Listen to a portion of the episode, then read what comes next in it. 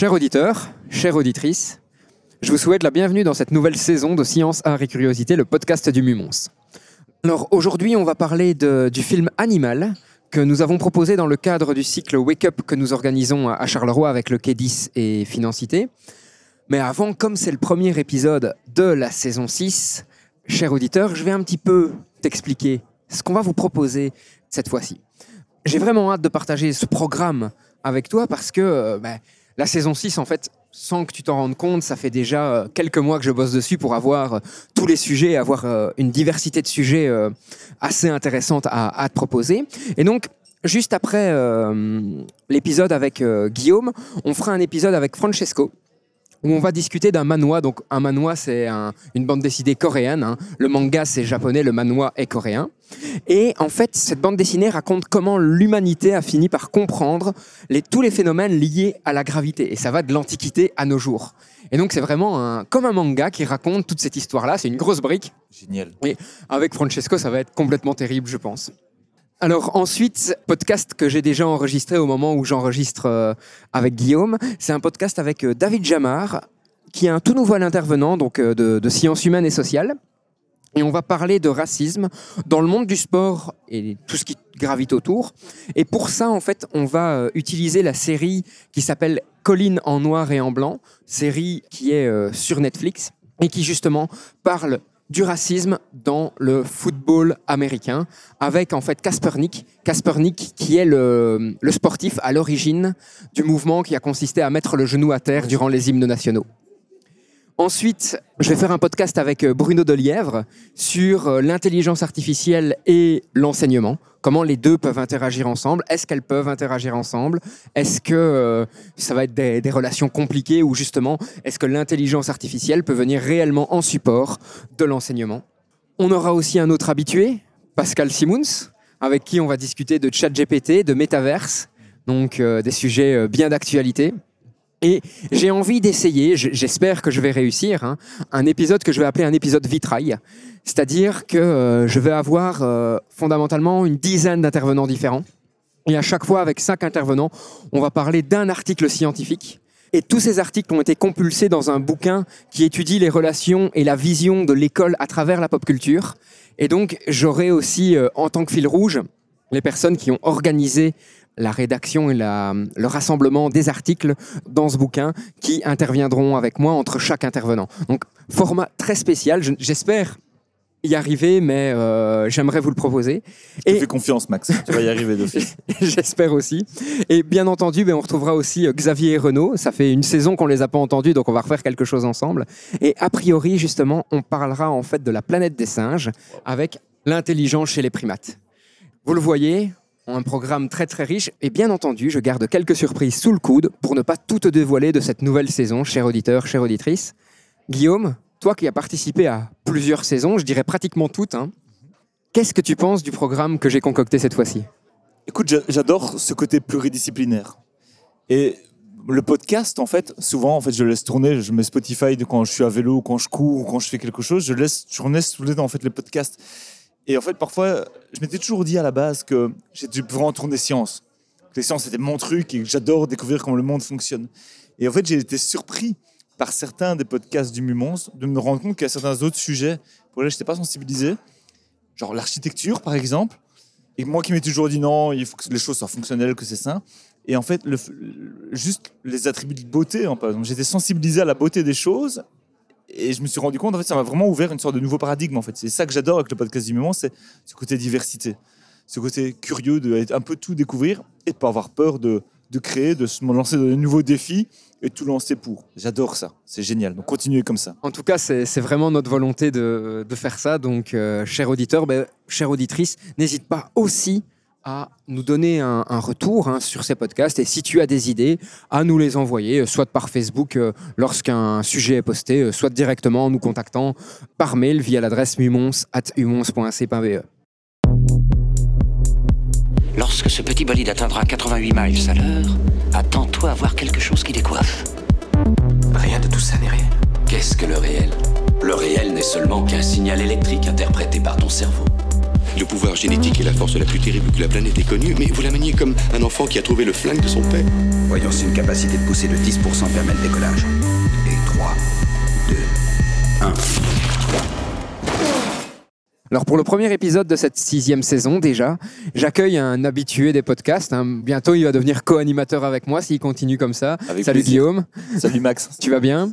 Très très bien et toi? Alors pour ceux qui nous suivent habituellement, eh bien vous aurez reconnu Guillaume Collier.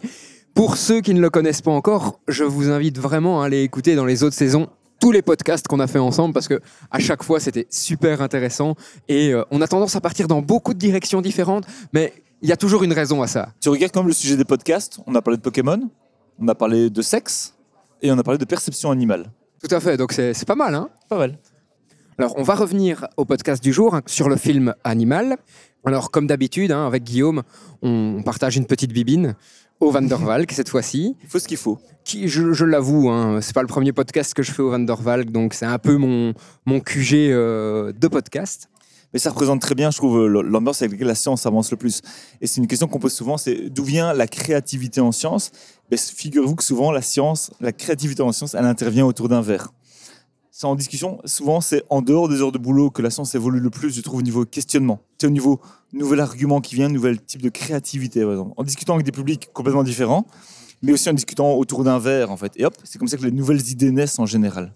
Et c'est clairement le principe de notre podcast hein, pour euh, les personnes qui nous rejoindraient euh, via ce nouvel épisode.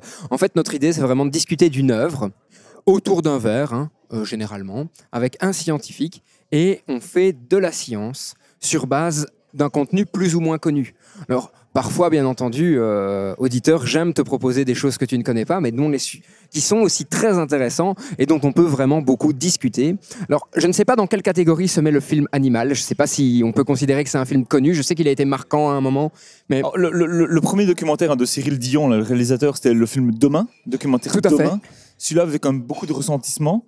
Je crois que celui Animal ici est un peu différent. Donc la grosse différence, c'est que Demain va vraiment investiguer toute la, la crise écologique de manière générale, surtout changement climatique. Et ici, c'est changement biodiversité. Mais j'ai l'impression qu'il a eu moins de succès que le documentaire Demain. Et pourtant, et pourtant, film extrêmement intéressant, film qui euh, nous donne un petit parpaing dans la gueule, comme j'aime le dire très très souvent. Cyril Dion, juste pour revenir euh, sur le personnage, c'est un écrivain, un réalisateur, un poète aussi.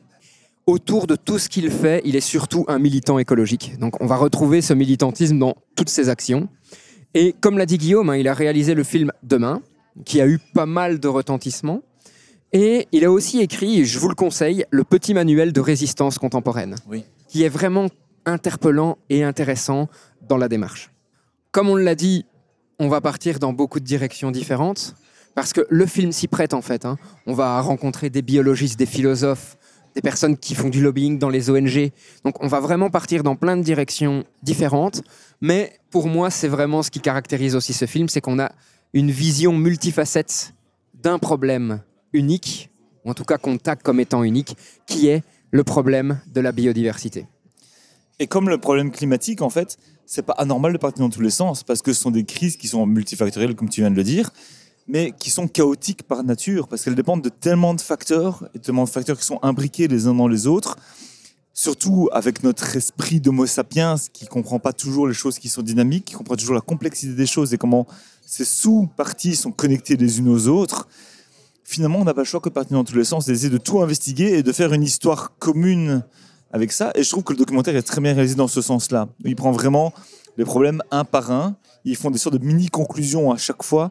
Et puis, il termine avec un message global, sans être moralisateur, en laissant vraiment à chacun le- l'idée de se faire sa propre opinion, mais au moins d'être conscientisé sur les choses, de savoir ce qui se passe.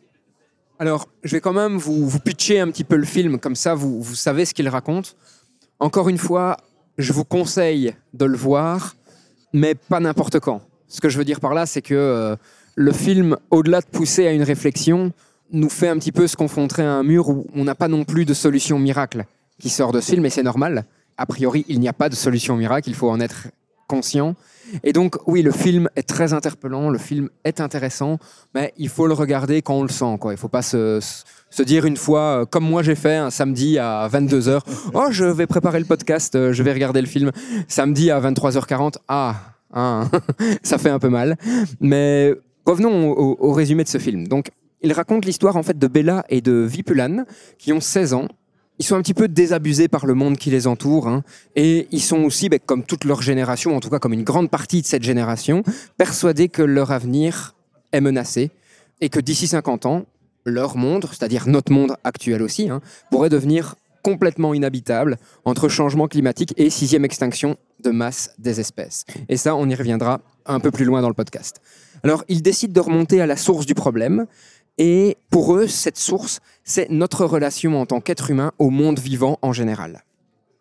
Tout au long d'un incroyable voyage, ils vont comprendre que nous sommes profondément liés à toutes les autres espèces. En les sauvant, a priori, nous nous sauverons aussi. Et donc, on assiste vraiment là à un, voyage initiatique en quelque sorte. Les deux adolescents qui sont choisis, hein, Bella et Vipulan, ne sont pas des adolescents quidam. C'est des adolescents qui sont impliqués dans euh, le militantisme, eux aussi. Ils participent à l'organisation de manifestations. On les, voit, on les voit manifester d'ailleurs dans le film, hein, crier des messages forts, Tout à fait. avec des personnalités très différentes. C'est Ouais. assez marrant. Donc, Cyril Dion n'a pas pris n'importe qui. Il a pris des gens sensibilisés, qui ont conscience d'un problème, mais qui au final ne savent pas quoi faire. Et au final, il leur propose en fait un voyage à la rencontre de plein de personnes à travers le monde. D'ailleurs, dès le début du film, Bella et peut-être un peu moins Vipulan, mais Bella, on, le sent très très bien. Elle est très mal à l'aise en fait avec le processus parce que elle dit je suis une militante écologique et je vais prendre plein de fois l'avion pour aller rencontrer ces gens. Il y a, un paradoxe énorme. On en discutera après, euh, peut-être, Guillaume. Mais donc voilà, vous allez vraiment assister à, à leur évolution aussi. hein. On voit par exemple que le personnage de Bella est très euh, contre le genre humain, avec beaucoup de guillemets, au début du documentaire. Et peu à peu, elle évolue, sa perception évolue, et elle se rend compte aussi qu'au final, sa perception bah, excluait l'être humain du reste de la biosphère, ce qui est une raison du problème. On le verra tout de suite. Alors, le propos, en fait, essentiellement du film, c'est le suivant. L'être humain a cru qu'il pourrait se séparer de la nature, mais il est la nature, il est lui aussi un animal. D'où le nom du film. En fait, le film va parler de nous. Ouais. Et va parler de nous et de notre relation au reste de la biosphère. Alors, c'est un film, je tiens, je tiens quand même à, le- dire aussi, qui, moi je le dis parce que j'ai déjà diffusé plusieurs fois ce film lors de, de ce qu'on appelle de sorte de ciné-science, si vous voulez, où je passe le film.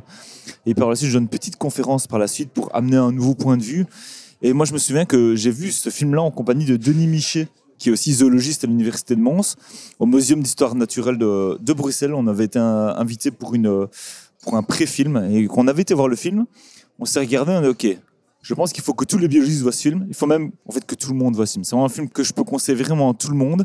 Néanmoins, sachez qu'il y a quelques images qui peuvent être dures, qui peuvent être plus compliquées pour les personnes plus sensibles, notamment des, images en fait qui reflètent notre manière de consommer euh, des organismes, donc euh, de la surexploitation en fait, notamment dans des abattoirs, dans des, euh, collectes de poissons, par exemple de la surpêche. On voit des organismes un peu en souffrance mais c'est aussi un, un point qui est super intéressant, qui permet vraiment de, de rentrer dans le film, en fait. Donc, c'est très Et c'est une ça. question que le film va souvent poser, c'est euh, qui sommes-nous comme es- en tant qu'espèce, hein, pas, pas en tant que personne, mais en tant qu'espèce, qui sommes-nous pour pouvoir infliger autant de souffrance à une autre espèce? C'est d'ailleurs le point de commencement, quand je donne la petite conférence après le film, c'est, OK, moi je me souviens que j'ai regardé le film et j'ai senti un gros paradoxe à la fin du film. C'est, j'ai l'impression qu'on a toutes les armes en main pour en réalité se développer de manière harmonieuse avec le vivant, mais en même temps on exploite le vivant. Qu'est-ce qui fait qu'on est la seule espèce, entre guillemets, à détruire le vivant comme ça, à exploiter le vivant? Qu'est-ce qui fait que biologiquement parlant on enflures C'est vraiment le point de départ de, de ma conférence. J'essaie de creuser ça quoi, pour montrer... Que- Quelles sont les réponses que tu as, pu trouver par rapport à ça? En gros, l'idée, c'est de se dire que on n'a pas vraiment de particularité. De se dire, OK, l'humain, oui, on est les plus forts, on est les seuls à avoir créé des outils, on est les seuls à avoir une religion, on est les seuls à avoir ça, ça, ça. En réalité, il n'y a aucune réelle spécificité qu'on a, nous, en tant qu'humains. Ah, tu regardes, je pense, on dit oui, mais les humains sont les seuls à avoir créé l'élevage et l'agriculture. Ben, c'est faux. En fait, il y a plein d'organismes qui font ça. Donc, tu as par exemple euh, les fourmis champignonnières qui vont chercher des morceaux de feuilles, qui viennent nourrir un champignon et puis qui se nourrissent seulement du champignon Ou avec les pucerons aussi les pucerons aussi. Et puis regarde, le fait qu'on ait domestiqué le blé, le blé nous a domestiqué aussi. Parce que c'est une manière en réalité de ne plus être sélectionné naturellement. On leur donne des engrais pour pouvoir, on leur donne de la nourriture finalement, on les débarrasse de leurs euh, parasites. Et donc, c'est une domestication, ça va un peu dans les deux sens. On, nous, on la voit dans notre intérêt à nous, mais le blé la voit dans son intérêt à lui, entre guillemets, même si on peut dire le blé une volonté, mais c'est un truc qui se discute quand même. Et en fait, je me suis rendu compte en creusant que notre seule vraiment spécificité, c'est d'être fragile. On se croit toujours comme étant au sommet de la chaîne alimentaire, on- comme étant au sommet de l'évolution. Alors que tu lâches un être humain tout nu dans le Yellowstone, je suis pas sûr qu'il sera au sommet de la chaîne alimentaire. C'est c'est exactement ça l'idée, c'est que dans nos têtes, on est vraiment au sommet de la complexité du vivant. Et d'ailleurs, si tu regardes les anciens arbres du vivant, mais tu vois, on commence vraiment des objets inertes, puis on arrive à des organismes unicellulaires, puis on arrive à des pluricellulaires mais invertébrés, puis on arrive aux vertébrés entre guillemets inférieurs, avec tout ce qui est reptile, organisme à sang froid, et puis on monte vers les oiseaux, les mammifères, et au final, au sommet, on a l'humain, et même parfois au-dessus, on mettait Dieu, en fait, dans cette vue-là, en fait. Et donc cet arbre de la vie, maintenant, c'est plus du tout une représentation, ou en tout cas très très peu qu'on utilise encore aujourd'hui. Ah, C'est c'est vraiment considéré comme archaïque et particulièrement faux, puisqu'en réalité, maintenant, on considère l'arbre de la vie un peu comme un buisson. Un buisson avec au centre le premier organisme vivant hypothétique, qu'on appelle Lucas d'ailleurs, hein, Last Universal Common Ancestor, qui est la première forme de vie qui, a priori, a eu du succès d'un point de vue biologique, qui a pu se reproduire, qui a pu se spécifier et qui a engendré la création de nouvelles espèces, qui ont exploité de nouvelles niches écologiques.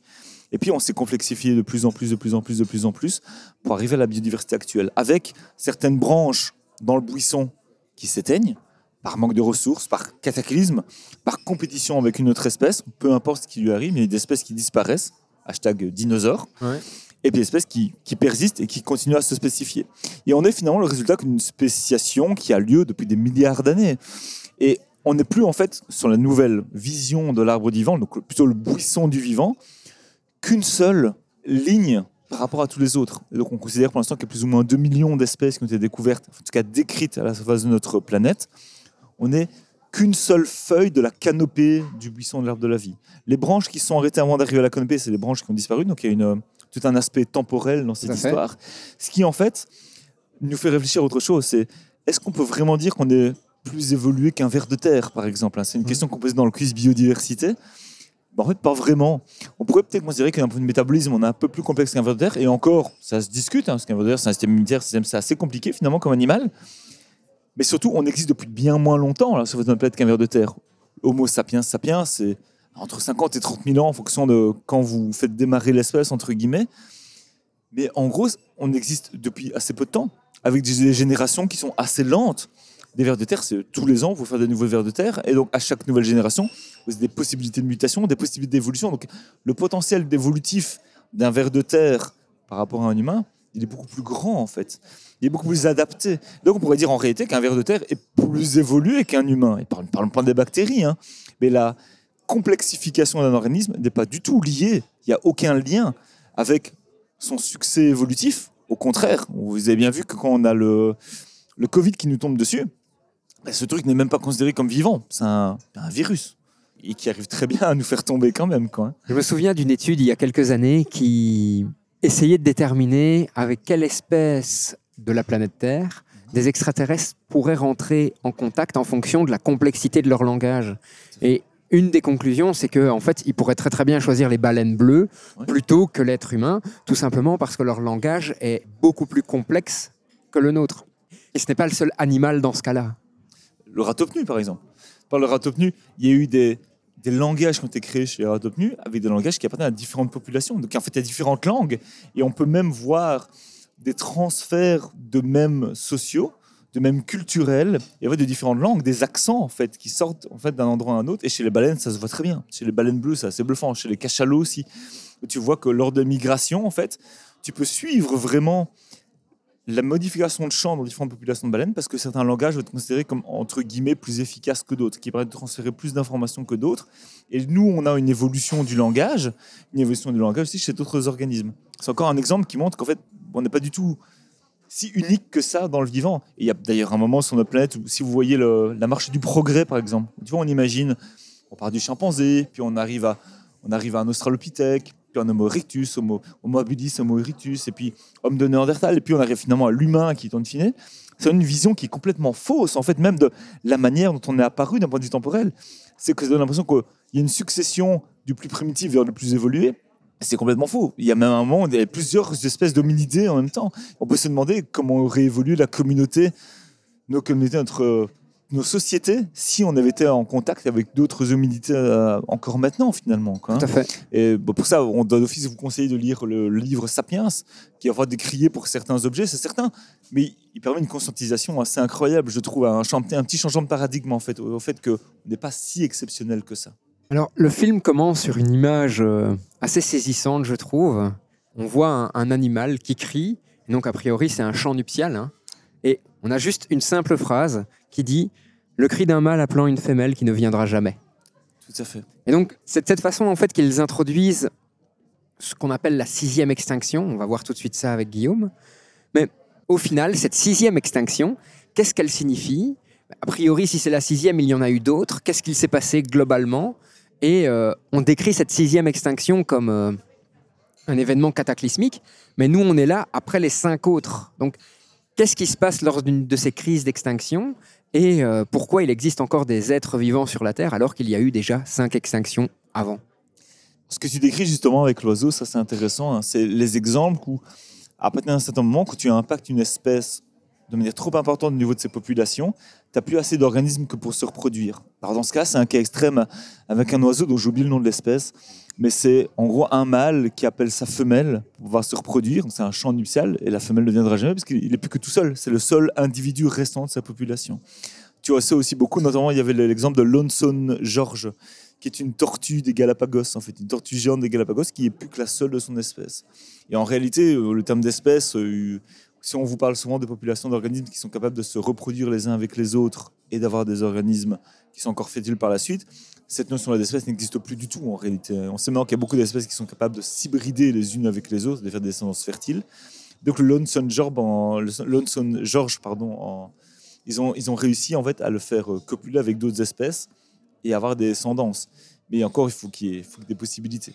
Néanmoins, ce truc d'extinction, il faut quand même partir d'un truc, hein, c'est que on pense connaître la biodiversité, on pense connaître les espèces, on pense connaître le vivant, et en fait, notre cerveau n'est pas adapté à ça. C'est quand même un truc auquel je, tiens à le dire au début de ce podcast, c'est qu'on a vraiment l'impression de comprendre tout ce qui nous arrive, on est super biaisé dans notre manière de fonctionner. On en reparlera un peu plus tard sur comment on peut améliorer ça.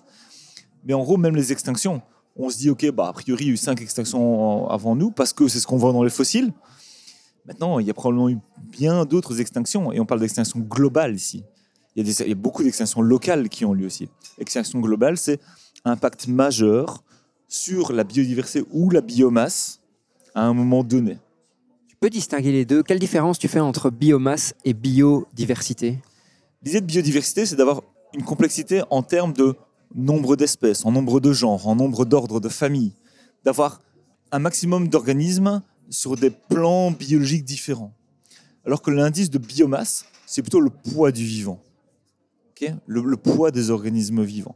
Tu prends tous les individus humains, tu prends tous les individus, toutes les fourmis, quoi, par exemple, quand il y a une, estimation qui était faite il n'y a pas, y a pas tant du nombre de fourmis sur la planète, il y a des scientifiques qui s'amusent à faire ça. Maintenant, on sait estimer, évidemment, c'est que des estimations, on sait que le poids du vivant est plus ou moins à 1 tératonne. C'est-à-dire qu'on a 1 tératonne de vivant, donc euh, si je ne me trompe pas, c'est 1 million de milliards de tonnes. On sait que maintenant que le poids de l'anthroposphère dépasse celle de la biosphère. Donc c'est maintenant que le poids de tout ce que l'homme a créé dépasse le poids du vivant. D'ailleurs, il y a un truc qui est assez bluffant avec ça, c'est qu'on imagine en fait que le poids de la biosphère avant était de 3 tératonnes, avant l'ère industrielle. Maintenant, il n'est plus que de 1 tératonne. Et on était à l'équilibre en 2020, en fait. On était vraiment au niveau même poids de la balance. Maintenant, on monte, on monte, on monte. Et Et- c'est à cause d'une réduction de la biomasse non artificielle Les deux, parce que d'accord. les deux sont liés, c'est parce qu'une explosion de l'anthroposphère, une croissance de l'anthroposphère se fait au détriment de la biosphère. Et implique qu'on n'a pas vraiment le choix que de conquérir de nouveaux espaces, de diminuer des niches écologiques, et donc d'impacter directement les organismes qui sont sur place et de les faire disparaître. Donc l'un va au dépend de l'autre en réalité. Il y a vraiment un lien, il y a un lien de causalité qui peut être mis en évidence ici. quoi. C'est assez impressionnant. Et donc quand on parle de sixième extinction, on parle bien d'une extinction globale Tout qui va toucher toute la planète, toutes les niches biologiques. Mais comment après une extinction de masse comme celle-là, il peut y encore avoir de la vie sur Terre en fait? Tu prends l'extinction du Permien, par exemple. L'extinction du Permien, qui a eu il y a plusieurs milliards d'années maintenant, fait qu'en fait, on a quasiment 90% du vivant qui a disparu.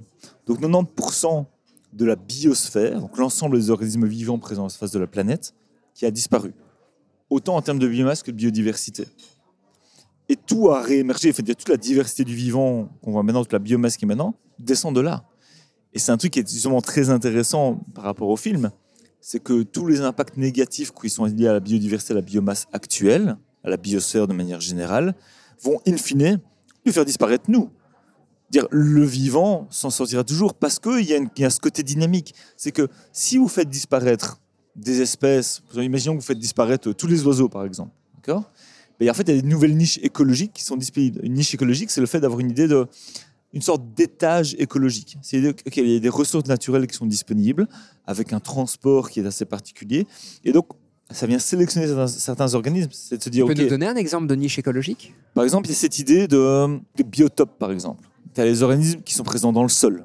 Tu as les organismes qui, sont, qui ont une niche écologique en fonction de leur euh, régime alimentaire. Les organismes détritivores, par exemple, qui vont régénérer la matière organique du sol, par exemple. Ça, c'est un type de niche écologique. Le fait d'avoir des organismes qui volent, donc as- associé à un transport, là, c'est aussi un exemple de niche écologique euh, précis. Et on va le voir en fait dans le film hein, et même dans d'autres films. Je, je vous conseille, euh, chers auditeurs, chères auditrices, c'est d'aller écouter le podcast qu'on a fait sur le film Kiss the Ground, qui justement en fait étudie en fait la relation entre l'agriculture, la gestion des sols, l'exploitation animale et comment tout ça en fait pourrait être un cercle vertueux et non plus un cercle destructeur comme ça l'est à, l'heure actuelle. Mais donc toutes ces niches vont être en fait interconnectées ou même parfois avec plusieurs autres niches pour faire vraiment un mécanisme bien où il est. Et c'est un petit peu pour l'instant ce qu'on est en train de faire. C'est-à-dire que euh, pour l'instant, on est en train de détruire certaines niches écologiques et donc le mécanisme de plus en plus rip à certains endroits. C'est un effet pervers. À partir du moment où tu, tu dois, par exemple, détruire une forêt pour faire planter ensuite de l'agriculture qui est intensive à un endroit, rien que de, par exemple, brûler la forêt, ça augmente le taux de CO2, parce que tu brûles directement, ça augmente l'effet de serre, ça réchauffe la température, ça impacte d'autres organismes. Donc c'est vraiment un effet néfaste en boucle. En réchauffant le climat, on diminue le pH du sol. Et il y a aussi un truc qui est incroyable, c'est que d'un point de vue sensibilisation, on est beaucoup plus sensibilisé aux problèmes écologiques, à la crise écologique, à la crise de biodiversité. Et pourtant, on est bien plus loin en termes d'impact au niveau de la crise de biodiversité que de la crise écologique. Mais la crise écologique est plus facilement compréhensible. En fait, on est tellement peu loin dans la compréhension de la biodiversité qu'en fait, euh, on, a- d'abord basé sur le climat qui a priori nous impacte plus directement, parce que tempête, parce qu'on monte son température, parce que impacte notre confort. Alors que bon, un ours polaire qui disparaît à un endroit de la planète, ça va pas changer notre vie du jour au lendemain. Alors, au cours de leur parcours, hein, ils vont rencontrer en premier euh, Anthony Barnowski, donc qui est un chercheur de Berkeley spécialisé dans le changement climatique et en tout cas le lien entre le changement climatique et l'extinction, les phases d'extinction. Et il donne deux infos assez intéressantes, je trouve. D'abord, il fait prendre conscience d'une chose, c'est que si on compare l'humain à l'astéroïde qui a détruit les dinosaures, et ben en fait on se rend compte que c'est plus ou moins le même problème. Parce que beaucoup de gens disent, oui, mais tout est dynamique de toute manière. Quoi. Donc les organismes vont s'adapter. Puisque c'est le but de l'évolution, c'est l'adaptation, évidemment. Sauf que la vitesse à laquelle ça va actuellement est trop rapide que pour permettre une adaptation naturelle. Et encore, ça dépend. Tu prends des bactéries, par exemple, elles ont un taux de génération, peut-être certaines bactéries qui se développent toutes les 20 minutes. Et donc, le fait de changer une condition pour une bactérie, ben, elle va pouvoir s'adapter beaucoup plus rapidement que le organismes qui se développent sur des générations d'un an, de plusieurs années ou de plusieurs dizaines d'années, comme c'est notre cas euh, pour nous, Homo sapiens, par exemple. Et l'autre chiffre qu'il donne, c'est que il y a eu une diminution de 50% de la vie sauvage. Donc 50% des espèces ont disparu ces 50 dernières années. Il y a des exemples précis là-dessus. Quoi. Exemple précis, il y a un exemple qui est assez marrant, c'est quand on parle dessus des insectes.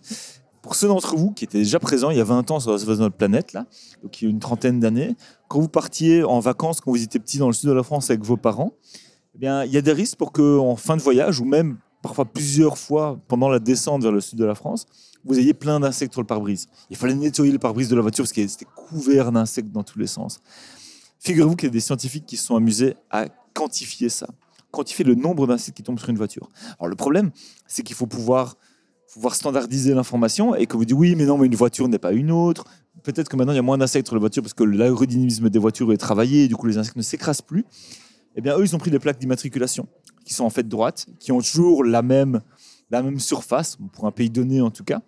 Ils se sont rendus compte qu'on avait perdu plus de 75% de la masse d'insectes sauvages, de manière générale. On ne parle pas que des abeilles, on parle de tous les insectes. On a perdu 75% des insectes en Europe en 30 ans. On pourrait très bien se dire, oui, enfin, Guillaume, ce ne sont que des insectes. Et donc, ça introduit ma question suivante. Est-ce que tu peux nous expliquer pourquoi maintenir une biodiversité suffisante est un élément vraiment important pour nous, êtres humains, et même pour euh, toute la planète. Et au final, est-ce qu'on ne pourrait pas euh, se contenter euh, d'une cinquantaine d'espèces sur la planète, euh, avec nos, notre technologie de pointe, essayer de combler un peu où il y a des problèmes hein? Pour rappel, certains chercheurs avaient imaginé de faire des abeilles robotiques, hein, par exemple, et bien vivre comme ça. En réalité, plus vous augmentez la biodiversité d'un endroit, plus vous augmentez sa stabilité. C'est-à-dire que si vous faites disparaître, en impactant d'une manière ou d'une autre, un organisme associé à un étage écologique, une niche écologique particulière, ben, le fait d'avoir un, un- un environnement qui est très biodiversifié fait qu'il y aura probablement d'autres organismes qui partageront cette niche écologique avec celle qui a disparu et donc pourront prendre le relais. En fait, ça augmente l'effet tampon, l'effet tampon d'un écosystème. En Plus- gros, c'est ce dont on parle pour l'instant, la résilience du système. Ça revient exactement à ça. C'est exactement ça. Alors, on pourrait se dire, ok, bah, on ne garde que 50 espèces, on gère comme ça. Pour déjà, je ne crois pas qu'on y arriverait, en réalité, là. Technologiquement parlant, je ne crois pas qu'on soit déjà prêt pour ça. On pourrait imaginer que, même si ça prend un peu plus de temps que ça, on pourrait imaginer que, je trouve que ça donnerait un environnement assez morne et dans lequel il fait assez peu agréable à vivre, malheureusement. Mais en plus de ça, plus vous diminuez le nombre d'espèces, plus vous augmentez l'instabilité du système, ce qui fait que, par exemple, on serait beaucoup plus sensible à des maladies. Imaginez que le potentiel pathogène va du coup concentrer sur un plus petit nombre d'espèces, avec des, des niches écologiques qui sont plus petites, avec des organismes qui ont une zone géographique plus précise et qui viennent se rapprocher des humains, donc il y a plus de transmission potentielle de zoonoses. Mais en plus de ça, en diminuant la biodiversité, on diminue le potentiel de médicaments. Parce que la majorité des médicaments, je crois que c'est plus de 50% des médicaments qu'on a dans notre commerce actuellement, proviennent directement de plantes. Notre pharmacopée, c'est la biodiversité. Et maintenant, on s'intéresse beaucoup aux organismes marins, par exemple, parce que il y, a- plein de nouvelles molécules. Hein. Donc, on s'intéresse à des nouvelles molécules d'organismes marins et on trouve des, nouvelles molécules potentiellement pour des vaccins. Je ne veux pas parler des concombres de mer pour parler des concombres de mer, mais euh, Notre point Goodwin à nous. c'est vraiment ça. oui. Les, les saponines de concombres de mer sur lesquelles on travaille de manière très fondamentale. et On regarde comment ça impacte la communication entre les organismes vivants. On sait maintenant qu'elles sont impliquées dans un vaccin pour animaux. Et donc, ils prennent des saponines de concombre de mer qui interagissent avec les membranes plasmiques et permettent au vaccin de rentrer plus efficacement au sein d'une cellule et d'avoir un effet plus efficace, quoi, finalement. Alors, pour se dire à prime abord, un concombre de mer, tout le monde s'en fout. Mais vous voyez, ça nous donne un médicament quand même. Quoi. Et fondamentalement, c'est quand même un des propos importants du film. Je passe un peu à la conclusion, non pas du podcast, mais, mais du film, parce que je pense que c'est le bon moment pour le citer. Le film indique bien que le but, en fait, c'est de ne pas rentrer dans un, respect non raisonné non plus de la nature. C'est juste de redéfinir notre place dans la nature et surtout de mieux comprendre notre place dans la nature, de pas nous voir comme exclus de la nature. C'est d'ailleurs ce que montre l'affiche du film. hein. Tu disais, cette affiche de film, elle est extrêmement intéressante. On voit la nature sous un espèce de globe en verre et deux êtres humains qui la regardent de loin sans être dedans. Et ce n'est plus du tout la posture dans laquelle on devrait se trouver. On devrait comprendre qu'on est partie intégrante du système, qu'on joue un rôle dans ce système et que quoi qu'on en dise, la biodiversité qu'on est en train pour l'instant via, euh, on va le voir tout de suite, cinq grands facteurs qui sont liés à l'être humain, est en train de complètement s'effondrer et ça va être un véritable problème pour nous. On va vous donner des exemples dans ce podcast pour mieux comprendre pourquoi en fait l'effondrement de cette biodiversité peut être un vrai problème.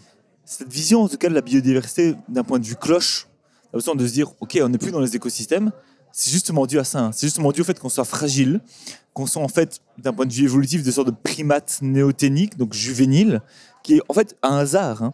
C'est juste en fait qu'en acquérant la bipédie, en se redressant, les hanches ont besoin de se réduire pour diminuer le stress mécanique des articulations. Ça engendre un rétrécissement du bassin.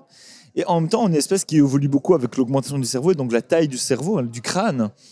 Et du coup, bah, ça passe plus facilement lors de l'enfantement, en fait. hein. Et quand, bah, vous regardez un bébé girafe qui tombe au sol euh, de 3 mètres et puis qui se redresse et qui vient marcher euh, une heure après, il marche, il est re- relativement autonome. Pas complètement autonome, on est d'accord, mais relativement en tout cas.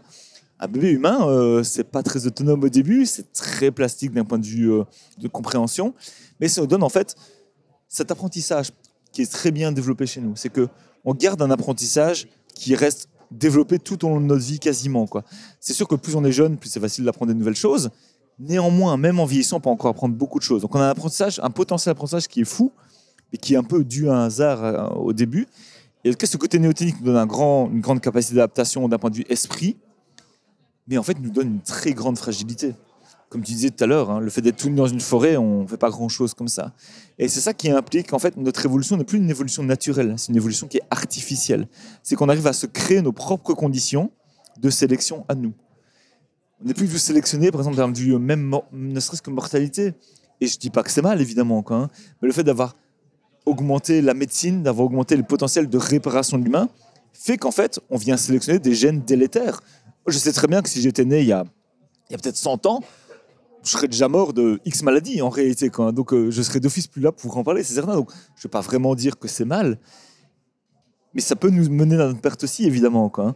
Et, c'est ça qui fait que finalement, on s'isole complètement du milieu extérieur. C'est que pour nous, le vivant, bah, en réalité, c'est un peu dangereux pour nous. Et encore une fois, c'est une question de curseur. Je pense qu'on pourrait maintenir la médecine actuelle à être une espèce qui, euh, en effet, euh, choisit de euh, maintenir en vie euh, et de protéger les plus faibles, tout en ayant conscience que nous sommes dans un environnement et dans un cercle, un peu le cercle de la vie, je suis désolé, ça fait très roi lion, mais ils avaient quand même pas tort, qu'on est dans un système beaucoup plus grand qui nous dépasse et qu'on doit respecter surtout. Et qu'on ne comprend pas. C'est-à-dire que, que même les zoologistes ne comprennent pas. Il n'y a aucun biologiste qui comprend exactement la biodiversité. On parle d'espèces, on ne sait pas exactement de quoi on parle. On- on Au sens définition du terme, hein. Au, au terme définition, et comme on a déjà discuté, en biologie, il n'y a aucune définition qui est juste. Il y a toujours des expressions dans tous les sens. Et notre cerveau n'est pas fait pour comprendre ça. Parce que même d'un point de vue éducatif, on est éduqué dans un système fixiste. Un système où, OK, les écosystèmes sont comme ça, la planète est comme ça, et elle ne change pas. Parce qu'il y a un côté religieux qui, qui est directement dans notre, notre compréhension du monde. Quoi, hein. On devrait, en fait, je pense, d'un point de vue euh, enseignement, par exemple, enseigner la complexité de la biodiversité avant euh, d'entendre parler de Adam et Ève, etc. Je pense que ce serait vraiment sain, en fait, pour comprendre ce dynamisme constant. Donc il y a cette idée qu'on est tout le temps fixé et que les organismes ne bougent pas. En fait, non. Ça, c'est des trucs du Moyen Âge, en fait, hein, qu'on retient de ça, en fait. Mais c'est ça nous change la manière de penser. Ça nous change les connexions neuronales dans le cerveau et ça fait qu'on reste dans une sorte de, Le monde figé. une sorte de Ouais. fixisme, ouais, c'est ça, in fine, quoi. Et d'autant plus, ce que tu dis est d'autant vrai que je pense que sensibiliser les jeunes à toutes ces problématiques, leur faire comprendre notre place dans la nature, certes, ça va prendre du temps et on ne l'a plus nécessairement. hein. On voit 50% Ouais. des espèces en 50 ans, c'est énorme, mais il faut quand même encore prendre le temps de le faire parce que ils pourront changer les choses à un moment. Alors, on doit les changer maintenant, mais c'est pas pour ça qu'on ne doit pas travailler sur les jeunes générations pour leur faire leur permettre de mieux comprendre, de mieux appréhender que nous, quelle est notre place sur cette petite planète bleue et quelle est l'influence qu'on peut avoir et quelle est l'influence de notre influence surtout. Comment on vient euh, modifier tout ce qui fonctionnait bien avant? C'est une des pistes du film, mais c'est comme ça que le film est tourné. hein. Tu parlais de voyage initiatique, c'est vraiment cette idée, c'est de, de partir dans différents types d'écosystèmes, de visiter un peu la biosphère et de un peu de s'émerveiller du vivant. Moi, c'est mon leitmotiv. C'est l'émerveillement du vivant qui me donne envie de la protéger au maximum. Et c'est dans ce que j'essaie de faire dans chaque conférence que je fais, c'est de montrer des animaux hyper bizarres, pas toujours jolis, pas toujours mignons, mais qui ont des capacités biologiques qui nous sont complètement inconnues. Et de montrer qu'on est finalement peu de choses. On n'est qu'une espèce parmi d'autres. Il faut vraiment garder ça en tête, c'est important.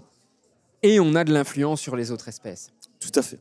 Vu comment on est en train de s'accaparer le monde, entre guillemets, on a une influence sur les autres espèces. Tout en pensant qu'on gère, alors qu'on gère pas du tout. On revient à ce chercheur de Berkeley, donc Anthony euh, Barnowski, qui en fait identifie cinq grandes causes de la chute de la biodiversité. Et je te propose à chaque fois de donner un exemple, hein, ce qui n'est Ouais. pas fait dans le film, mais on en, a parlé euh, durant la préparation. Donc la première cause dont il parle, c'est la surexploitation des espèces. Ouais. Est-ce que tu as un, un- un exemple à nous donner de euh, comment la surexploitation des espèces provoque une chute de la biodiversité et quels peuvent être en fait les effets à long terme de de cette surexploitation des espèces Typiquement, en tant que biologiste marin, je dois quand même vous parler de la surpêche. La manière dont, par exemple, des requins vont être surpêchés. Donc on sait actuellement, par exemple... Tu peux nous indiquer ce qu'on entend par surpêche Parce que c'est peut-être pas un terme avec... Donc surpêche, c'est vraiment comme son nom, c'est surexploitation. C'est comment on vient récupérer trop d'organismes par rapport au taux de renouvellement naturel de l'organisme.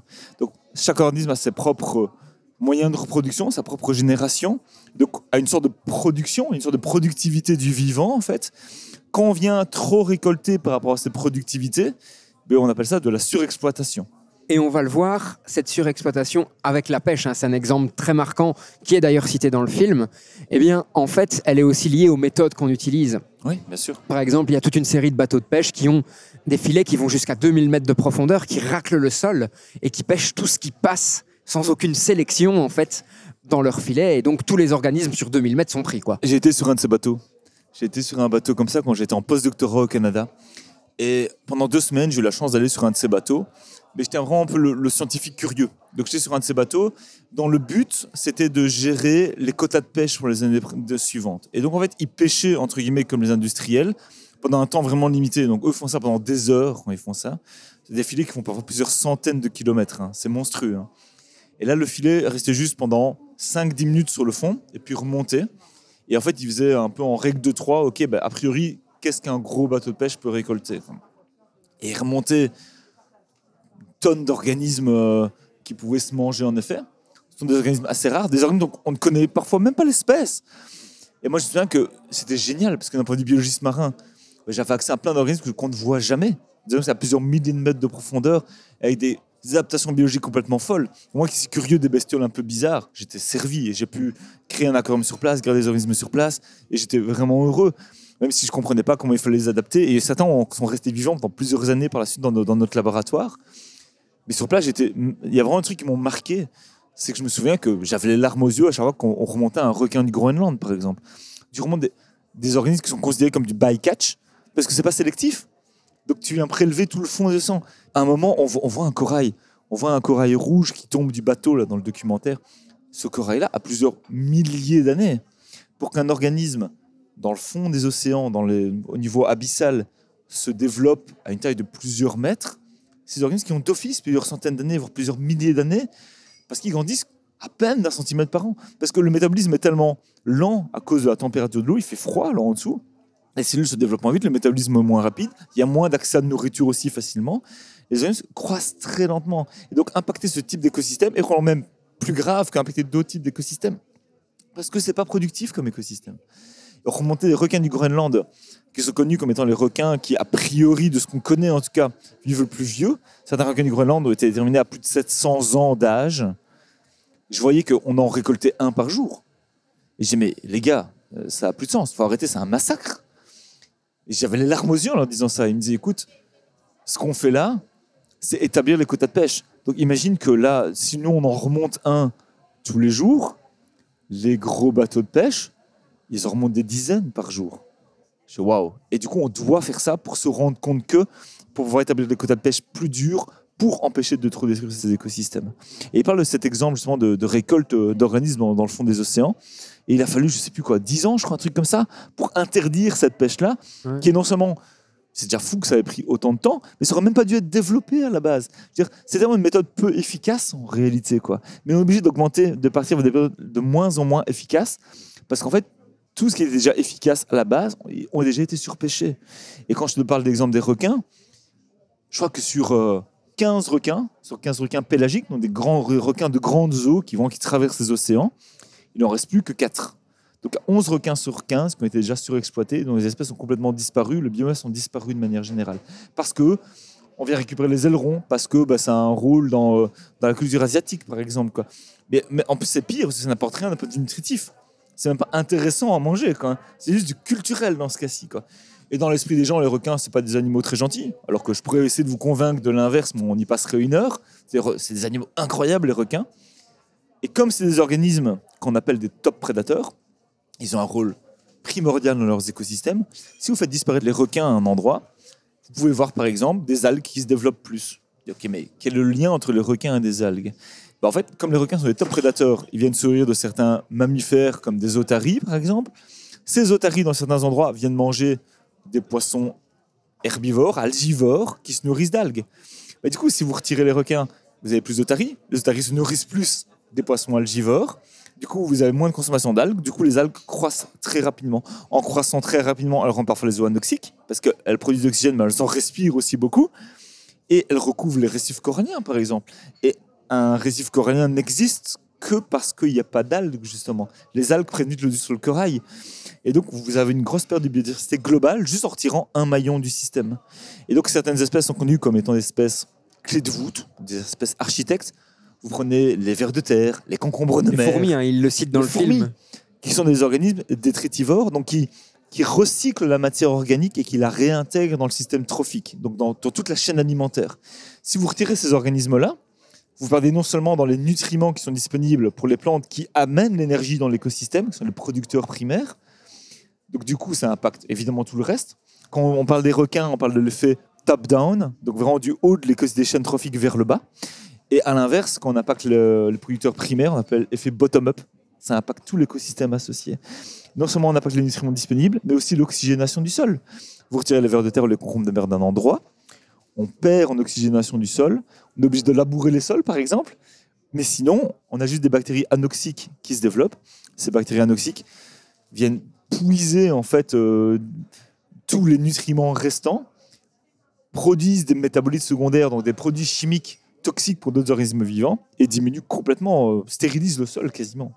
Ce que tu racontes là est très intéressant parce que c'est le propos d'un autre podcast, on en a peut-être déjà parlé, mais c'est Kiss the Ground, qu'on a enregistré avec Sylvain Pellerin euh, de l'INRAE, et qui justement, c'est un film documentaire qui nous explique cette relation entre agriculture, élevage des bêtes et sol, et comment les trois pourraient être dans un triangle d'efficacité, en fait, où euh, tout le monde s'y retrouve. C'est bien bien montré dans le film. hein. Ouais. C'est bien montré dans le film, hein, justement. Et c'est même montré dans ce film-ci aussi, tout à fait. Alors, un autre élément qui est mis en avant euh, par ce chercheur, c'est la destruction des habitats. Est-ce que tu peux nous donner un exemple euh, Je vous donne un exemple que je vois souvent. C'est que on va souvent en mission à, Madagascar. hein. Et donc, euh, je pars encore à Madagascar. D'ailleurs, dans deux semaines, j'irai un stage, un stage de recherche sur place. Et Madagascar a perdu 90% de sa couverture végétale. 90% des forêts primaires de Madagascar ont disparu. Il reste plus que 10% des forêts initiales. Ce qui impacte considérablement toute la biodiversité sur place, parce que vous impactez les producteurs primaires, donc effet bottom-up. Mais en plus de ça, juste la, taille de Madagascar diminue au fur et à mesure chaque année, parce qu'en fait, les sédiments ne sont plus ancrés dans le sol grâce aux racines des végétaux, et en fait viennent s'éroder. Et on a cette impression, d'un point de vue satellitaire, que Madagascar saigne, par exemple. Souvent, Madagascar saigne, parce qu'en fait, la roche qui est présente à Madagascar, les sédiments, souvent, c'est de la latérite, qui sont riches en oxyde de fer, et donc qui sont très rouges, comme la rouille. Et donc, en fait, on voit, lors des grandes crues, des grandes pluies à Madagascar, que les fleuves viennent déboucher dans la mer. Vous voyez vraiment du rouge qui sort. On a l'impression que Madagascar saigne. Et cette baisse de biodiversité globale est horrible, en fait, d'un point de vue de productivité et possibilité de nourriture pour les habitants locaux aussi. Ça augmente la, la pauvreté en plus. Quoi. La troisième grande cause identifiée, c'est euh, le changement climatique. Oui.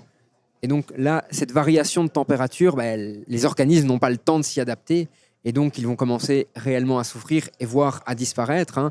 Je sais qu'à l'UNIF, il y a tout un travail sur les bourdons en Antarctique qui, justement, bah, parfois, on a des pics de température à 30-40 degrés en Antarctique. Et ces bourdons ne sont absolument pas faits pour supporter ces températures. Et donc, ils cuisent littéralement sur place. Et, et ça, en fait, ça entraîne des migrations. Ça entraîne beaucoup de migrations d'espèces, en fait. Donc, il y a toutes les espèces invasives, qui est un des points qui est mentionné dans le film C'est euh, tout à fait une autre des grandes causes, hein, les espèces invasives. Les espèces invasives peuvent être autant introduites par l'homme. Il y a eu des cas comme ça où on se dit, tiens, euh, il y a trop de moustiques à un endroit. À la base, on utilisait beaucoup de ce qu'on appelle le DET, le DIT, qui en fait est toxique pour l'avifaune, donc pour les oiseaux. On a, commencé à interdire le fait de pouvoir balancer du DIT partout. Et puis, s'est dit, OK, on va en mettre encore dans les euh, anti-moustiques, qu'on se met souvent sur la peau, mais on arrête d'en balancer partout dans l'environnement. Par contre, pour diminuer les possibilités de malaria dans certains endroits, on va réintroduire certains amphibiens amphibiens se nourrissent d'insectes, bingo. On a mis en place certains crapauds qui se nourrissent beaucoup d'insectes, comme euh, les crapauds buffles par exemple. Et ok, on va les prendre d'un endroit, on va les mettre à un autre endroit. Sauf que vous ne pouvez jamais prédire comment un organisme va s'adapter à un nouvel endroit parce qu'une nouvelle niche écologique. Parce que le fait qu'un organisme soit présent à un endroit, c'est ce qui est limité par ce qu'on appelle la zoogéographie en biologie, ben en fait, il va être limité par les ressources naturelles, il va être limité par les variations climatiques, il va être limité par les prédateurs potentiels, ou même par juste la, ce qu'on appelle la, la compétition entre organismes, ou même euh, l'association bénéfique avec d'autres organismes. Et le fait de le bouger à un autre endroit, vous avez d'office impacté un niveau de cette complexité folle. Pour ceux qui ont connu les Simpsons, il y a un très très chouette épisode où Homer introduit en Australie une espèce invasive de grenouille. Ah ben, et ça, c'est vraiment un truc qui était marquant, quoi. C'est que ce crapaud a commencé à bouffer d'autres crapauds. Et donc, en fait, impacter toute la, toute la faune d'amphibiens sur place. Est devenu quasiment la seule espèce, quoi. Avant, a diminué de manière drastique. Dis-moi qui bouffe encore des moustiques ou. Ben, en fait, euh, disons que si tu as le choix et que tu veux manger euh, un moustique qui pèse euh, quelques dixièmes de grammes ou de manger un, un autre crapaud qui est potentiellement plus nutritif et t'apporte plus de nourriture, bah, tu vas manger le crapaud évidemment. Quoi, tu vois C'est des crapauds qui n'existaient pas à d'autres endroits. Quoi. Et donc on pense toujours que quand on va prendre d'un endroit, ben, il va s'adapter de la même manière. Euh, Pas du tout. On ne sait jamais. Ici, Donc c'est un ça- cas où un groupe d'êtres humains décide de déplacer l'espèce, mais il y a des espèces qui se déplacent d'elles-mêmes, qui finissent Tout par atterrir dans d'autres zones géographiques. On peut penser, par exemple, chez nous, au frelon asiatique, hein, Oui, euh, qui est aussi considéré comme une espèce invasive, et qui vont avoir une, des conséquences vraiment dramatiques sur toutes les autres espèces qui les entourent. Et on essaye de développer euh, plein d'outils en fait pour lutter par exemple contre ces espèces invasives. En fait, la majorité du temps, ce qu'on fait, c'est qu'on détruit plus la faune locale que la faune invasive. Il y a encore un truc qu'on m'a m'a partagé il n'y a pas très longtemps, euh, associé au piège asiatiques, qui en fait piège plus de biodiversité globale que de biodiversité invasive. Donc c'est horrible, c'est qu'on fait de pire en pire en fait. Et je pense qu'en fait, une des seules solutions, c'est de ne rien faire. Vous voulez chercher une solution pour préserver la biodiversité, laissez-la grandir sans interagir avec elle. Augmenter en fait les réserves naturelles, augmenter les surfaces de réserves naturelles et diminuer au maximum les impacts qu'on peut avoir, les interactions qu'on a avec ces réserves. Et on le voit aussi dans le film, hein, euh, on va dans une ferme, justement, qui a essayé de restaurer tous ces cycles entre élevage, agriculture, entre euh, coexistence des plantes, où justement ils essaient de faire en sorte qu'il y ait de plus en plus de pollinisateurs qui viennent, etc. Et on le voit, ben, ça fonctionne et, ça crée un espèce de petit coin de paradis qui est assez joli et qui fonctionne. Ça augmente la résilience du système, ça donne une, en fait une production même, une production qui est assez folle, qui est plus diverse du coup qui impacte qu'il faut un peu connaître un petit peu tout. Je crois que ça prend un peu de temps aussi de, bien comprendre tout ce système-là en fait.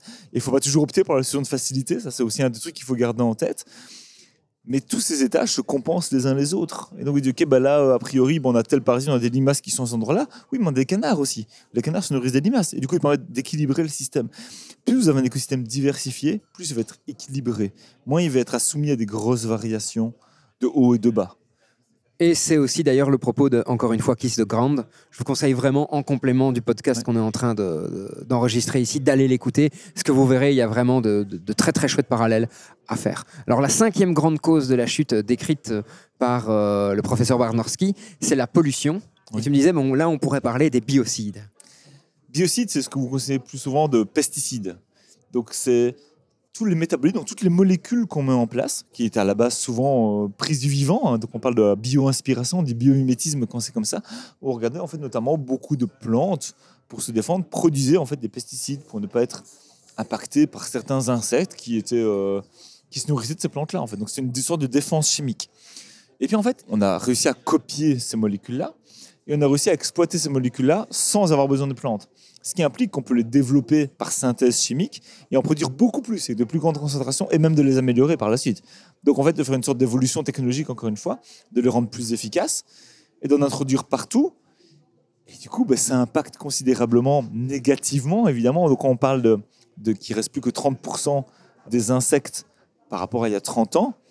Cette diminution fondamentale de la biomasse d'insectes est directement due aux pesticides. On voit vraiment, hein, il y a vraiment un lien au niveau de la production de pesticides et la diminution des insectes. Il y a vraiment un lien entre les deux. Beaucoup de gens disent non, c'est à cause des transports, justement, des voitures, rasent des moustiques. Il y a tellement de biomasse de moustiques, c'est pas juste à cause des voitures qui passent sur des autoroutes qui sont relativement fines finalement, au niveau écosystème, qu'on va vraiment impacter grandement la biomasse de moustiques. Je ne crois pas que ça a un effet non négligeable, mais quand même, par rapport aux pesticides, c'est pas du tout la même chose.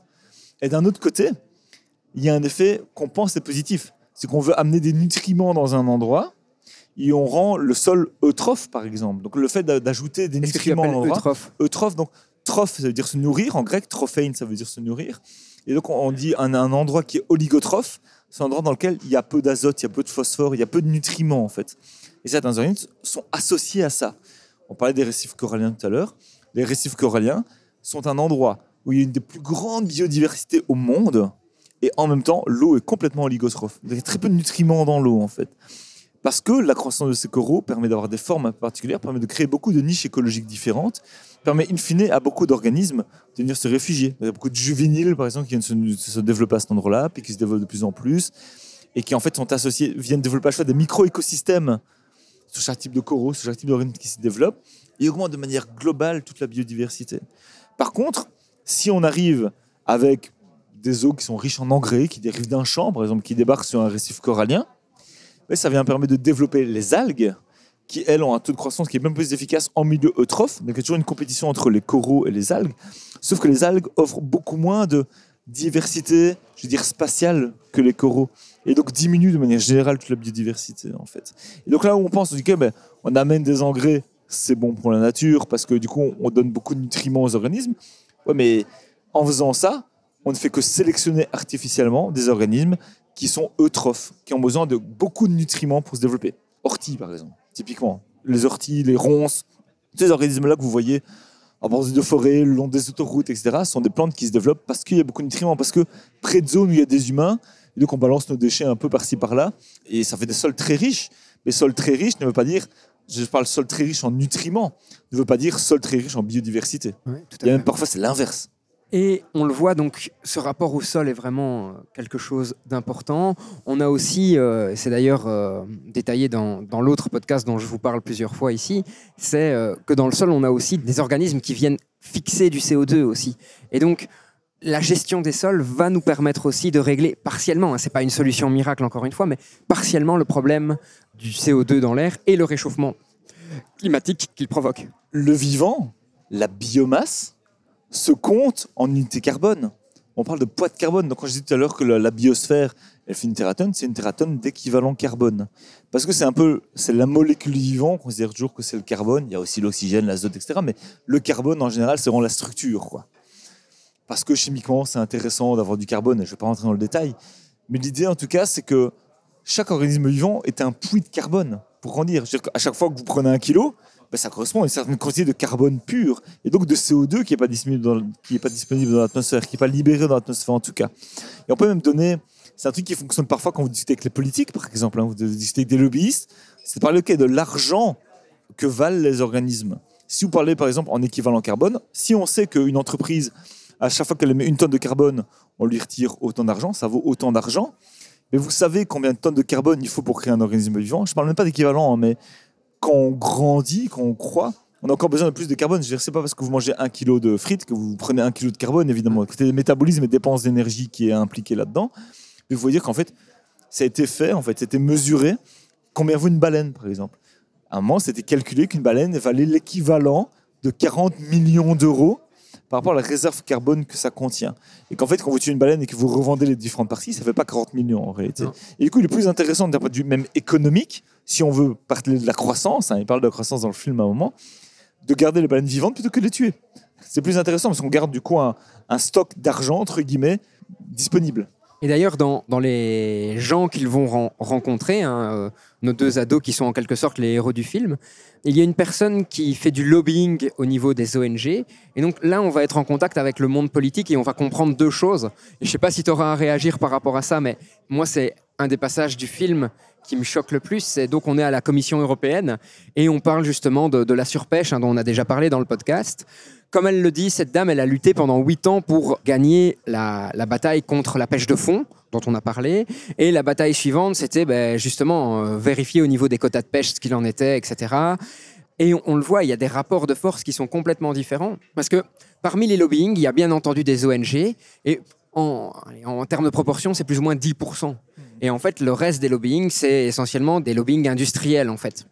Et les deux enfants ben, se posent la question de pourquoi c'est ces cas Pourquoi on n'a pas une représentation plus, plus symétrique. Et en fait, la réponse est tellement fondamentale, mais pourtant, euh, elle montre le problème de notre système. C'est que, en fait, le lobbying, c'est quoi? C'est juste donner du temps à quelqu'un d'aller voir des personnes qui ont du pouvoir, en l'occurrence ici la Commission européenne. Et donc ces personnes à qui on donne du temps, en fait, il faut les payer pour ce temps. Et donc plus on va avoir de richesses, plus on va pouvoir mobiliser un grand nombre de personnes qui vont avoir un grand nombre de temps pour aller discuter avec ces politiciens. Et donc l'équation est relativement simple en fait. Et ces gens sont souvent des communicants. C'est des gens qui n'ont pas toujours besoin de comprendre ce qu'ils font. Ils sont juste très très bons en communication. Et c'est vraiment là que les scientifiques ont le besoin de s'améliorer, c'est en com. Ça vient de partager leur savoir, c'est de ne pas rester dans leur tour d'ivoire et à faire leurs propres études, c'est à communiquer autour de leurs études. Parce qu'en fait, c'est vrai que quand vous êtes face à un lobbyiste, wow, c'est compliqué parfois de débattre face à un lobbyiste. Et, et le job est complètement merdique. Enfin, on le voit, Oui. ils sont dans les couloirs de la Commission européenne, ils essaient d'alpaguer des, des, des- des politiques entre deux trucs. Enfin, je veux dire, euh, Et d'ailleurs, l'exemple qui montre dans le film est incroyable. où Oui. Il, y a, il y a- ce lobbyiste espagnol là qui ne veut absolument ah, pas même, répondre. ah, c'est même pas un lobbyiste, Ah. c'est un, un représentant de la Commission européenne qui représente l'Espagne en fait. Ouais. Et donc, ouais. ils essaient de l'interviewer parce qu'en effet, au niveau de la, de la surpêche, il y avait beaucoup de questions au niveau de l'Espagne, puisque l'Espagne est un endroit euh, avec énormément de ports. Donc, la pêche est clairement euh, un des domaines euh, dans lesquels ils sont le plus actifs. Et ce politicien n'a jamais voulu répondre. Jamais, en fait. Il a un dédain Et il a. qui est bluffant. J'ai noté Bluffant euh, sur mon cahier la condescendance politique. Oui, ah, c'est exactement ça. il, il ne veut même pas leur répondre. Et même, il y a un de ses potes qui lui dit Mais c'est quoi ça? Enfin, genre, mais qu'est-ce qu'ils font là? Enfin, Alors que les deux gamins disent, Ben, on vous rappelle que vous êtes élus, et donc, il y a quand même une espèce de contrat entre nous. Si on vous pose une question, au moins répondez-y. Et il s'en fout le gars. hein. Non, non, il s'en fout. bien. c'est impressionnant à voir. Alors, pourquoi on parle de, de ce monde politique? Ben, c'est- On le voit dans le film. Il va devoir y avoir des décisions politiques qui vont être prises. Parce que si on veut faire changer un groupe d'humains, c'est par, a priori, les personnes qui les dirigent. Que ce et soit par pris en lois. méta, en global, quoi, en fait. hein. Il Ouais. n'y a pas le choix, quoi. Tout à fait. Et donc, ben, c'est un des enjeux majeurs, je pense, du combat qui va être mené les prochaines années, c'est de faire comprendre au monde politique ce qu'on est ici en train d'essayer de vous faire comprendre, chers auditeurs, c'est comment cette biodiversité a vraiment plein de facteurs qu'on ne comprend pas, hein, comme tu le dis, qui l'influencent, et surtout comment elle est interconnectée avec plein de choses, et comment, quand on enlève un élément, par jeu de domino, tout le reste peut s'effondrer. Et je trouve qu'il est important aussi de sensibiliser les gens sur le fait que, déjà, le film est, quand même assez négatif. Je veux dire que ça commence par un côté très négatif, puis il y a, quand même, il y a pas mal de pistes d'amélioration qui sont in fine, ce qui donne cet effet paradoxal quand on termine le film. Mais c'est bien pire que ce qu'on montre. Quoi, hein. Donc quand je te dis qu'il y a des gens qui plus que 30% des insectes, ok. Même pour les espèces, donc on parle souvent de biodiversité, de perte d'organismes. Mais en fait, même pour toutes les espèces qu'on considère où c'est ok, ça va, elles sont relativement stables, elles sont pas menacées, même ces espèces-là perdent de la contingence, perdent un nombre d'organismes, perdent de la biomasse. Et on donne cet exemple souvent de biomasse de mammifères, par exemple. On dit, OK, c'est une question que je posais dans le dernier quiz, et je, l'ai appris dans un documentaire Arte que je vous conseille vraiment, qui est la série 42, la réponse presque à tout, c'est quel est le poids du vivant Et il parle là-dedans du, poids des mammifères. Donc, à votre avis, quelle est la proportion de mammifères sauvages par rapport aux mammifères bétail, mammifères d'élevage? Et donc, je donne plusieurs pourcentages. Et la solution, c'est 4%. Donc, en fait, si vous regardez le poids du bétail par rapport au poids des mammifères sauvages, y compris éléphants, y compris tout ça, y compris baleines, il n'y a plus que 4%, en fait. Ce qui vous donne un impact, c'est que non seulement on dit que la biosphère diminue, d'accord Donc, non seulement la biosphère a diminué plus ou moins de deux tiers depuis euh, 50 ans, mais en plus de ça, même au sein de cette biosphère-là, La diversité elle-même diminue. la diversité diminue grandement. Donc- et on sait, par exemple, actuellement, il y a un veau qui naît euh, toutes les X millisecondes. On parle bien de millisecondes. Hein. On parle de millisecondes. Et on sait qu'il y a un poussin qui naît toutes les 50 nanosecondes. Toutes les secondes, il y a 500 millions de poussins qui naissent.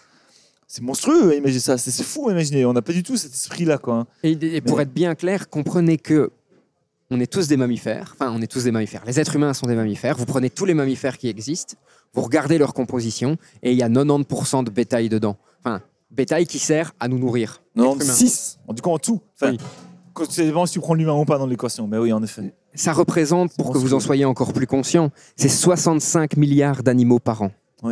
On parle de 65 milliards d'animaux par an. C'est complètement fou. C'est d'autant plus horrible qu'en fait, on surconsomme en faisant ça. Ce que je veux dire par là, c'est qu'on a largement assez de nutriments pour nourrir l'ensemble des êtres vivants sur la planète. Et malgré cela, il y a des gens qui meurent de faim partout sur la planète parce que c'est une mauvaise distribution et il y a énormément de gaspillage qui est fait. Donc, c'est même pas du tout efficace en fait. Non, non, tout à fait. Déjà, même si, on, c'est même si on commençait par les gars, on arrête d'essayer de faire de la croissance à tout prix. C'est un truc qui est bien discuté dans le documentaire aussi. On arrête d'essayer de faire de la croissance à tout prix et on essaie déjà de redistribuer les richesses, de faire que tout le monde ait à manger à sa faim d'un système plus résilient, plus diversifié. Ça serait beaucoup plus simple. Et en fait, ça augmenterait le bonheur de manière globale chez les individus aussi. Et c'est d'ailleurs un peu le propos de l'économiste qu'il rencontre, où il dit, ben, en fait, quand on regarde tous les indicateurs, on voit qu'en fait, on essaie de maintenir cet indicateur de croissance, hein, toujours positif, alors qu'en fait, tous les autres indicateurs, par exemple aux États-Unis, sont en train de se casser la gueule. Et on parle même de l'espérance de vie. Donc, pour le principe de maintenir la croissance positive, on est en train de réduire la vie des gens, même de ceux dont, a priori, on essaie de faire en sorte qu'ils vivent bien. A priori, si, si on fait tout ce mal à la biodiversité, c'est pour préserver notre espèce humaine, et même ça ne marche plus. Et donc, lui disait, ben, à un moment, en fait, on a parlé de croissance, décroissance, ça nous fait perdre énormément de temps, on a perdu du temps dans le débat. En fait, il faut vraiment retourner à l'humain, mettre la santé et les liens sociaux au corps de tous les projets que l'on va mener, parce que la santé, ben, on l'a dit aussi, hein, tantôt, c'est un élément certainement qui peut caractériser l'être humain, pouvoir prolonger sa vie et pouvoir protéger les personnes plus faibles. Mais ce qui est aussi important, et c'est il y a une étude sur le bonheur hein, qui démontre ça. C'est la plus longue étude qui ait jamais été menée dans l'histoire de l'humanité. Elle a duré sur plus de 80 années par Harvard, si mes souvenirs sont bons. Et elle démontre qu'en fait, tout ce qui compte au final, ce sont les liens sociaux. Euh, Ce n'est pas l'argent, ce n'est pas, c'est juste les liens sociaux. Écoute, tu le vois, tu vois, mais qui, a la chance de voyager beaucoup dans le cadre du boulot, en fait, et qui veut pas du tout être moralisateur dans le cadre de ce, de ce podcast. hein. C'est pas l'idée du tout, évidemment, parce que je me sens aussi mal parfois quand je voyage et que je prends l'avion, même si- c'est pour le boulot entre guillemets, je me sens privilégié parce que j'ai accès à toute cette biodiversité-là. Les gens que vous voyez quand je les vois à Madagascar, qui est le cinquième pays le plus pauvre au monde, je crois pas que les gens soient plus malheureux. Je veux dire qu'en Europe, je crois qu'en manière générale, je vois que les gens sont plus heureux parce qu'il y a beaucoup plus, de, les gens ont plus de temps et les gens en fait interagissent beaucoup plus. Il y a beaucoup plus d'entraide et c'est beaucoup plus enrichissant en fait d'un point de vue social. Donc de croire qu'il faut spécialement avoir de l'argent et de la croissance pour, il n'y a aucun lien de corrélation avec ça. Et c'est là que j'ai un peu entre guillemets un espoir, c'est qu'en fait les diminutions des conditions de vie dans les pays en voie de développement, je pense, vont engendrer in fine une révolution et un changement de système global. Je pense. Et je ne crois pas qu'il y ait de, choix, en fait. Aurélien Barraud, euh, donc, euh, que l'on a déjà invité, qui à la base est physicien, mais qui a beaucoup étudié ces questions euh, climat, environnement, écosystème, dit qu'en fait, lorsqu'il va y avoir un changement, en espérant que ce soit le plus rapidement possible, il ne faut pas se voiler la face, on va perdre des choses, Bien sûr. mais on va en gagner plein d'autres en Bien fait. sûr. On va réapprendre par exemple à se poser dans un bois et à, à contempler la beauté de la nature, ce qu'on a complètement perdu dans notre société. Et ça peut paraître très poétique et très utopiste ce que je dis, mais c'est un des enjeux aussi. Comme tu le disais, il faut retourner en contact avec la nature et comprendre qu'elle est belle et qu'elle nous apporte réellement quelque chose. Alors, il y aura encore plein de choses à dire hein, sur ce film. Nous, c'est un film, en tout cas, euh, je pense, un Guillaume et moi, qui nous a vraiment marqué. Moi, J'essaie, de le montrer à un maximum de personnes pour l'instant. C'est un peu mon leitmotiv sur regardez ça, rien que de regarder le documentaire. Ok, ça donne un petit choc, un, petit coup au moral, mais ça donne un peu de l'espoir aussi. Ok, ça conscientise, c'est le plus important. Il y a énormément de choses à faire. Je pense que la solution, parce que dans la facilité, on pourrait se dire, euh, et c'est d'ailleurs un petit peu le point de vue de Bella, hein, en fait, faisons disparaître les êtres humains et ça règle le problème. Et ce n'est pas faux fondamentalement, mais l'être humain fait partie de l'écosystème, l'être humain fait partie de la biosphère. Donc on doit retrouver en quelque sorte le sentiment que le monde vivant nous a fait, nous a fabriqué, et c'est pas l'inverse, hein, c'est pas nous qui avons fabriqué la nature. C'est pas la haine de l'humain, c'est pas la haine de l'humain qui sauve la biodiversité. Non, clairement. Et recomprendre que tout ce qu'il y a autour de nous, ce n'est pas juste de la matière bête et méchante, mais c'est vraiment quelque chose qui fait partie d'un cercle euh, vraiment constructif et qu'il faut pouvoir maintenir, même si on doit se nourrir. Ce n'est pas pour ça qu'on doit détruire. C'est une question d'équilibre. hein. C'est aussi un des mots-clés de la fin du film, c'est que l'équilibre entre tout ça. D'ailleurs, les personnes qu'on rencontre dans cette fameuse ferme, ils disent la solution, c'est pas de devenir vegan, parce que si vous êtes vegan, vous, vous enlevez tous les animaux de l'équation et tout ce qui est euh, ressourcer le sol. eh ben oui, les animaux, ils font caca. Ouais. Et donc, ça nourrit le sol. Et donc, si vous perdez tout ça, c'est pas une bonne solution non plus. naturel. Voilà, exactement. Et donc, c'est vraiment un équilibre qu'il faut retrouver pour maintenir le système viable. Il y a des points positifs. hein. On a par exemple plusieurs pays du nord de l'Europe, donc la Nouvelle-Zélande, la Finlande, l'Écosse et l'Islande, qui ont décidé en 2019 de sortir de cette politique de croissance. Nouvelle-Zélande, c'est pas en Europe. hein. Malheureusement, c'est pas en Non, non, Europe. tout à fait, mais pays du Nord, tu as raison, tu as raison. Donc ils ont décidé de sortir de, de la croissance et ils ont mis un budget bien-être dans la Constitution Génial. pour les gens.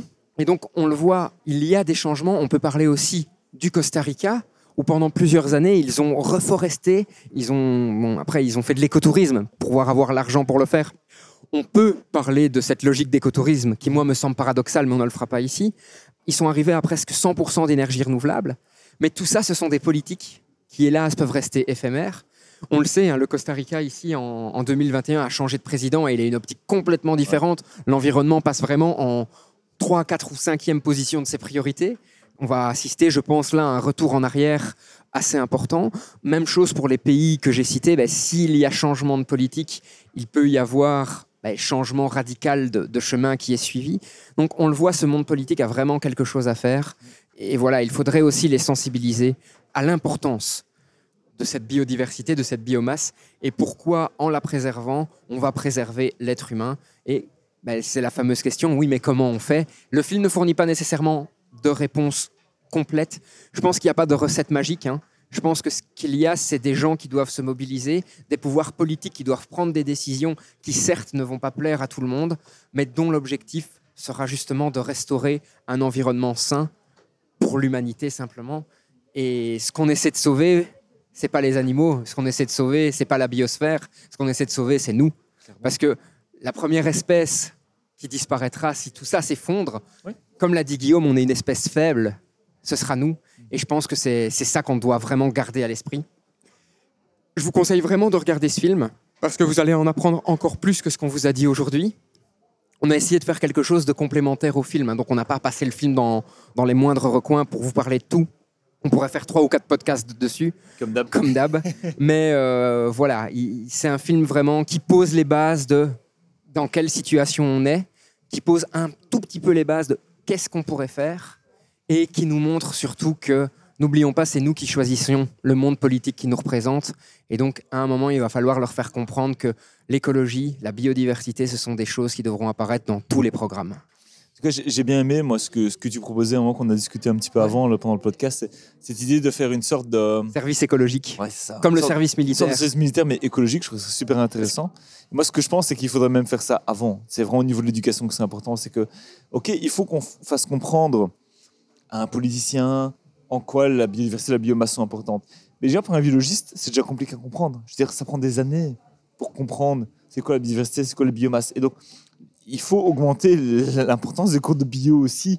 Et même beaucoup de profs, en fait, que ce soit à l'université ou en secondaire, ne Je comprennent suis pas pas sûr vraiment que la ça. solution soit dans les cours. Je pense que les solutions, ce soit Mais d'aller sur le terrain, faire du terrain. par Voilà, exemple, vois. exactement. Oui, Ce sera pas, le- Ouais, je ouais. pense pas que la solution soit le savoir. Je pense que la solution, c'est le vécu. Tout à fait. Je ne fais que ça en fait. Moi, Ouais. par exemple. Tu vois, ici, on, fait, je donne, en- on donne des cours à Charleroi, par exemple, tu vois, et on s'est rendu compte que on a regardé un peu le cursus de Charleroi d'un peu du méta, en disant qu'ils avaient aucune excursion.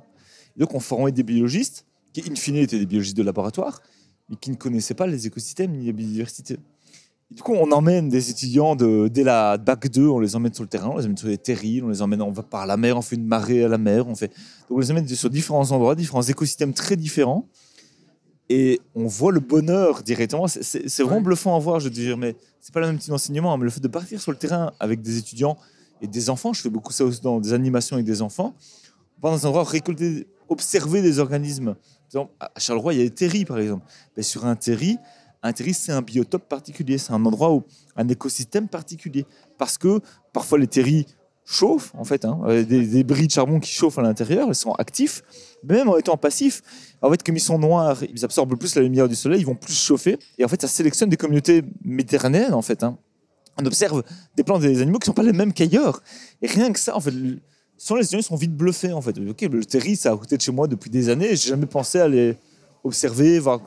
Et le fait de sensibiliser à ça fait que les gens sont beaucoup plus curieux.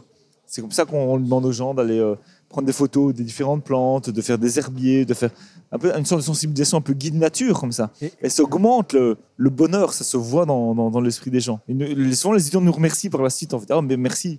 Et c'est un truc qui pourrait paraître logique, entre guillemets, de s'intéresser aux vivants, mais d'une génération à une autre, on est de plus en plus enfermé dans notre anthroposphère et de moins en moins conscient et impliqué dans la biosphère. Ouais, tout à Et fait. il faut essayer d'inverser la tendance. C'est pas facile, mais Clairement. Alors, petit à petit, on arrive à la fin de ce podcast. On n'a pas du tout parlé de tout ce dont on voulait parler. J'ai fait la moitié de mes notes, mais c'est rien. C'est comme ça, il faut l'accepter. Ouais. Tu le sais maintenant, on finit toujours le podcast avec une citation. Et je pense que tu en auras même deux, peut-être. J'en ai deux. J'en ai une du film.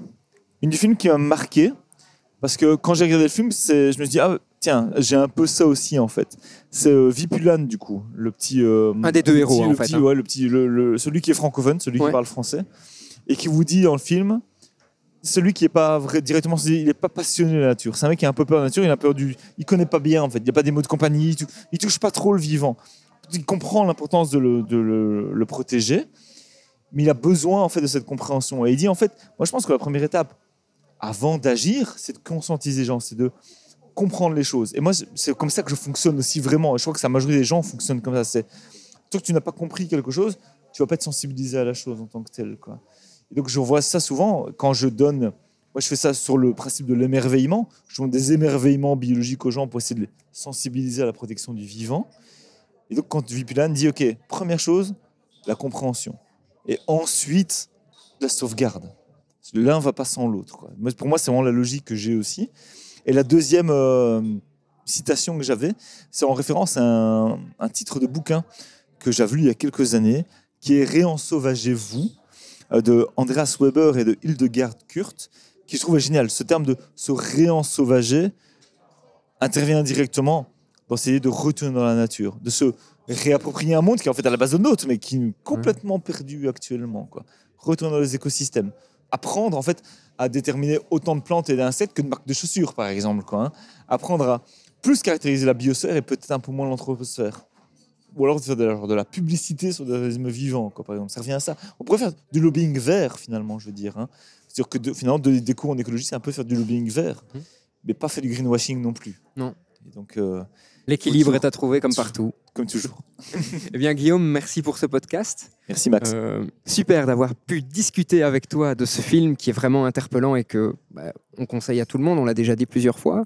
Chers auditeurs, chères auditrices, j'espère que ce premier épisode a donné le ton de cette nouvelle saison. J'espère que euh, ce podcast t'a plu. N'hésite pas à le partager si c'est le cas. N'hésite pas aussi à liker. N'hésite pas à euh, nous suivre hein, carrément. Euh, comme ça, tu seras toujours averti. A priori, on a un épisode toutes les deux semaines. Je conseille. Personnellement, je conseille. Ça ouvre des nouveaux paradigmes euh, de compréhension du monde. C'est très agréable. c'est super positif d'entendre ça. Et je vais terminer de façon euh, assez banale, mais c'est ce que j'aime faire aussi. Je vous souhaite surtout une très très belle journée ou une très très belle nuit hein, si vous écoutez le podcast euh, juste avant de vous coucher. Et euh, voilà, j'espère pouvoir continuer à partager avec vous euh, ces agréables moments d'échange avec des chercheurs de l'UMONS et des chercheurs aussi extérieurs qui, je l'espère, bah, vous donnent un autre regard sur le monde. À très bientôt. Portez-vous bien. À bientôt. Tu viens d'écouter un épisode du podcast du Mumons. Et franchement, j'espère qu'il t'a plu. D'ailleurs, si en passant, tu veux me faire un retour ou si tu as des idées d'amélioration, surtout n'hésite pas à nous contacter. Tu peux aussi devenir notre ambassadeur et faire découvrir ce podcast tout autour de toi. Si tu as des idées de sujets ou si tu souhaites enregistrer un épisode, surtout n'hésite pas à nous contacter. Rendez-vous sur le site internet mumons.be ou sur la page Facebook du Mumons.